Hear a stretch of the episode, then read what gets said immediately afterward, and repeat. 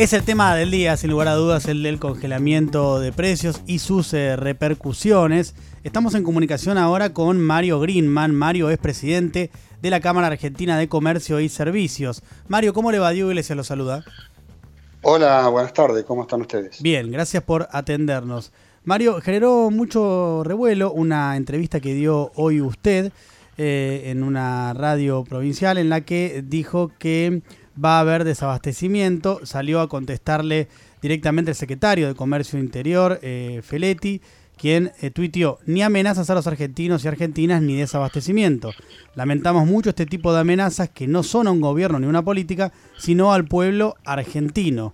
¿Cómo toma esto que Feletti salió a decir a partir de sus dichos?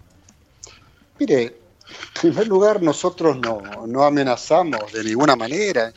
No es una amenaza yo esto lo vengo diciendo desde el 11 de octubre, cuando se comenzó a hablar de este tema. Ya expresé la posición de la Cámara Argentina de Comercio de que estas herramientas no sirvieron nunca en la Argentina. Se establecieron eh, varios controles de precio desde el 52 hasta ahora en distintos gobiernos, incluyendo las dictaduras. Eh, creo que dos o tres gobernantes no aplicaron controles, congelamiento, el resto lo aplicaron todo, incluyendo la gestión anterior de Mauricio Macri. Y en todos, en todos fracasaron porque es una herramienta que no funciona, no funciona en la Argentina, no funciona en el mundo, no funciona en ningún lado. O sea que lo que yo dije, que lo vengo diciendo desde el 11 de octubre, es que este tipo de medidas generalmente provocan desabastecimiento porque eso es lo que ha sucedido. O sea que, ¿cómo lo van a tomar como una amenaza? Eso es un reduccionismo, si se quiere interpretarlo de alguna manera. Nosotros no amenazamos, nosotros somos una Cámara eh, dialoguista, no confrontativa, tenemos un excelente diálogo con este gobierno, estamos permanentemente charlando a ver cómo le encontramos la vuelta a los problemas de los argentinos. Pero lo otro, la verdad que no, como yo no tengo Twitter, no lo vi, me empezaron a, comentar y no le di importancia y no le doy importancia porque el objetivo jamás es amenazar. ¿Que ¿Podría explicar por qué usted hacía referencia a que puede llegar a haber desabastecimiento? Porque siempre ha ocurrido en la historia de los este, procesos de controles o congelamientos más bien, siempre ha habido porque cuando, en algún momento hay que tener en cuenta primero a quién representa la Cámara Argentina de Comercio. El sector que nosotros representamos y que explica el 65% del PBI nacional no es formador de precios. ¿Está claro? O sea que nosotros lo que hacemos es compramos al productor, al que industrializa, al mayorista, lo ponemos en la góndola, le ponemos la utilidad mínima que soporta el mercado y lo vendemos. Ahora bien, si después de vender todas esas cosas, el dueño del negocio quiere reponer un producto y por algún motivo el proveedor no se lo puede vender o le dice, mira, te lo tengo que vender, pero no te puedo dar las condiciones que te daba antes de pagármelo a 30 días, 60 días, ahora me lo tenés que pagar por adelantado, o en una le dice, te tengo que sacar todos los descuentos que tenían. Ese hombre, que es el último eslabón de la cadena, no puede mantener los precios congelados porque está vendiendo a pérdida. Por lo tanto, va a decir, bueno, si no me lo puedes vender al precio que estaba, con todas las cosas que yo tenía de descuentos, etcétera, etcétera, no te lo puedo comprar. Y como no te lo puedo comprar, no está en góndola. Por ejemplo, el aceite. Muchas veces ha faltado aceite a la Argentina.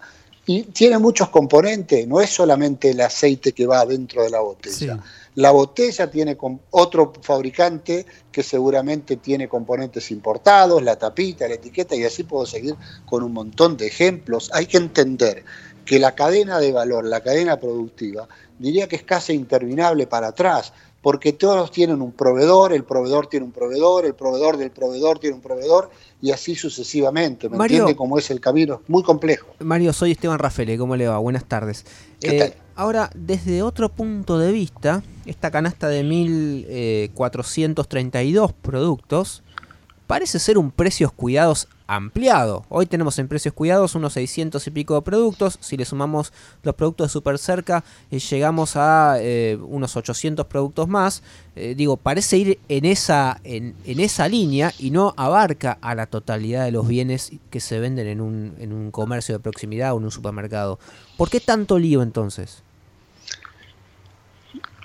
No sé por qué tanto lío. Nosotros no generamos lío. Nosotros lo que dijimos es que esta herramienta de, no es lo mismo precios cuidados que congelamiento de precios. Y además los precios cuidados siempre fueron concertados entre las autoridades de gobierno y las empresas. Y en esta vez, por esta vez no hubo acuerdo, no hubo acuerdo, salió por el boletín oficial. Entonces, por ahí debe haber algo que no está funcionando, pero nosotros somos los mayores interesados, si se quiere, en que haya tranquilidad en el mercado, que los precios no aumenten, porque, insisto, al no ser formadores de precio, tenemos enormes problemas al estar remarcando cuando nos aumentan nuestros proveedores y después recibir eh, los insultos o, la mala cara o el enojo de los clientes que van a comprar y encuentran las mercaderías a un precio diferente al que estuvieron el día de ayer. Todos los empresarios queremos que esto esté normalizado, que tranquilo, sin problemas. Nosotros queremos vender la mayor cantidad posible, para eso se necesita rotación y se, necesita previsibilidad, saber que el empresario lo que vende hoy, mañana lo puede reponer. Mm. Y hoy en día esa seguridad no está. Mm. Por eso es muy lógico que suceda lo que ha sucedido siempre, que hay productos que va a haber desabastecimiento, pero no es una amenaza, es la realidad. Ahora, si no quieren ver la realidad, bueno, no, no es nuestro problema. Eh, estamos hablando con Mario Greenman, es el presidente de la Cámara Argentina de Comercio y Servicios. Mario, usted sabe que, eh, afirmando esto que dice, entiendo su explicación, eh, no estoy diciendo que usted no esté explicándolo de acuerdo a su mirada, su postura, su conocimiento, pero entiende usted que diciendo esto nuevamente, de que va a haber desabastecimiento y de que no la quieren entender, es algo que el gobierno puede tomar como un desafío de su parte. Pero nosotros no estamos desafiando, por Dios, a ver, eh, ojalá, mire, fervientemente quisiera estar equivocado y que dentro de 90 días me vengan a decir, viste, nos faltó un producto en la góndola. Sinceramente se lo digo.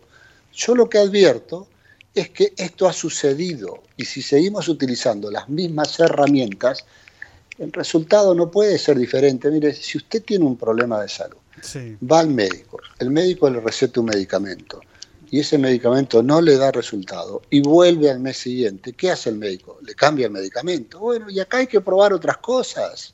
Es lo único que estamos diciendo. Nosotros no estamos en contra del gobierno, no tenemos una posición ideológica, dogmática, de ninguna manera. Nosotros somos empresarios.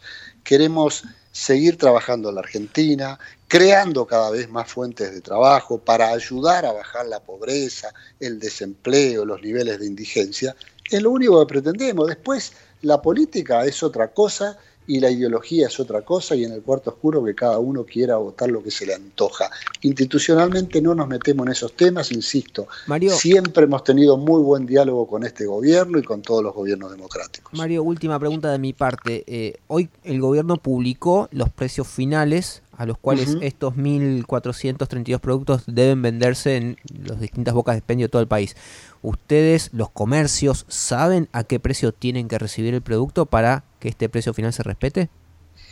Mire, como cámara no tengo eh, esa noticia, eh, sí he visto el boletín oficial y yo supongo que cada empresario tomará los recaudos y va a tratar de cumplir porque el empresario no es un evasor, no es un incumplidor de la ley, el empresario quiere cuidar su empresa y va a tratar de cumplir con todo lo que el gobierno está marcando a través de esta resolución.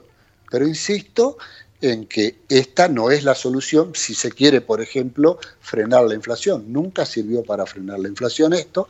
Y, otra vez, ojalá funcione. Voy a ser el más contento de haber estado equivocado. Mario, le hago la última, ya para, para cerrar. Eh, usted dice que esto no funciona. ¿Qué le parece que habría que hacer entonces para contener los precios en una situación como esta?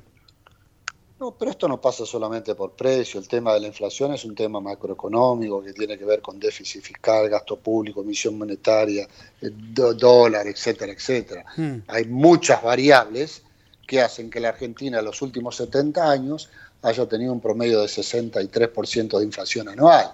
Entonces, vayamos a los países que están al lado, Chile, Uruguay, Paraguay, que tienen inflación de 5 o 7 o 8 puntos, que equivale a dos meses de lo que es la inflación en la Argentina, ellos lo tienen un año. Entonces, ¿por qué son más ordenados económicamente que nosotros.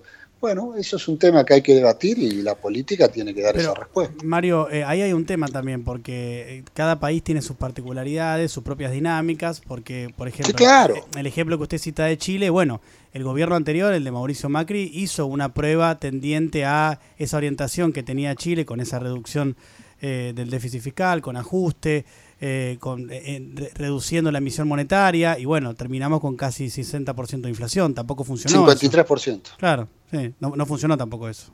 No, claro que no funcionó. Por eso yo soy muy objetivo cuando digo que los gobiernos de la Argentina, hmm. desde hace 90 años, 90 años, no importa el signo político, en democracia o en dictadura, todos fracasaron en construir un sistema económico sustentable. Entonces, hay algo que está fracasando en la Argentina porque en otros países funcionan. Hay un montón de países que lograron bajar la inflación, pero eso no se hace de la noche a la mañana, le puede llevar una década con suerte, pero hay que hacer, hay que tomar las medidas que hay que hacer y hay que ser más pragmáticos en todo sentido. Mario, y con respecto al acuerdo en sí, ya para cerrar ahora, ahora sí. Sí, por favor. Eh, sí, sí, ahora ya para cerrar. Eh, con respecto al acuerdo en sí, eh, y esto tomando la versión de la Secretaría de Comercio Interior, que la hizo pública y al menos nadie salió a, negar esta versión, dice la Secretaría de Comercio Interior que la gran mayoría de las empresas acordaron el congelamiento de precios y que solamente una minoría intentó bloquear el acuerdo. si es así, eh, ¿por qué a usted le parece, le parece mm, que no, le cierra, digamos, le parece mal el, congelamiento? Porque eso, insisto, es una herramienta que nunca funcionó. Vayan a la historia de los congelamientos de precios en la Argentina desde 1952 hasta ahora y dígame, con los niveles de inflación que tenemos, si eso ha solucionado algo. Dígamelo y nada más. Con eso usted va a tener la respuesta. Yo no soy el dueño de la verdad, nosotros no somos los dueños de la verdad. Simplemente lo que tenemos es la experiencia de estar atrás de un mostrador y vemos que las cosas se repiten, es un déjà vu, otra vez con lo mismo, otra vez con lo mismo, y no aparece nada nuevo para, para hacer eh, cambiar y lograr construir un futuro mejor para, todos los argentinos, especialmente aquellos que están bajo el nivel de la pobreza, 40% de la población. Mm. Nosotros no estamos en contra de ninguna herramienta eficaz. Lo que sí remarcamos que si seguimos haciendo las mismas cosas, no se puede pretender un resultado diferente. Es Mario Greenman, quien habla con nosotros, el presidente de la Cámara Argentina de Comercio y Servicios. Mario, gracias por la entrevista. Abrazo. Hasta luego.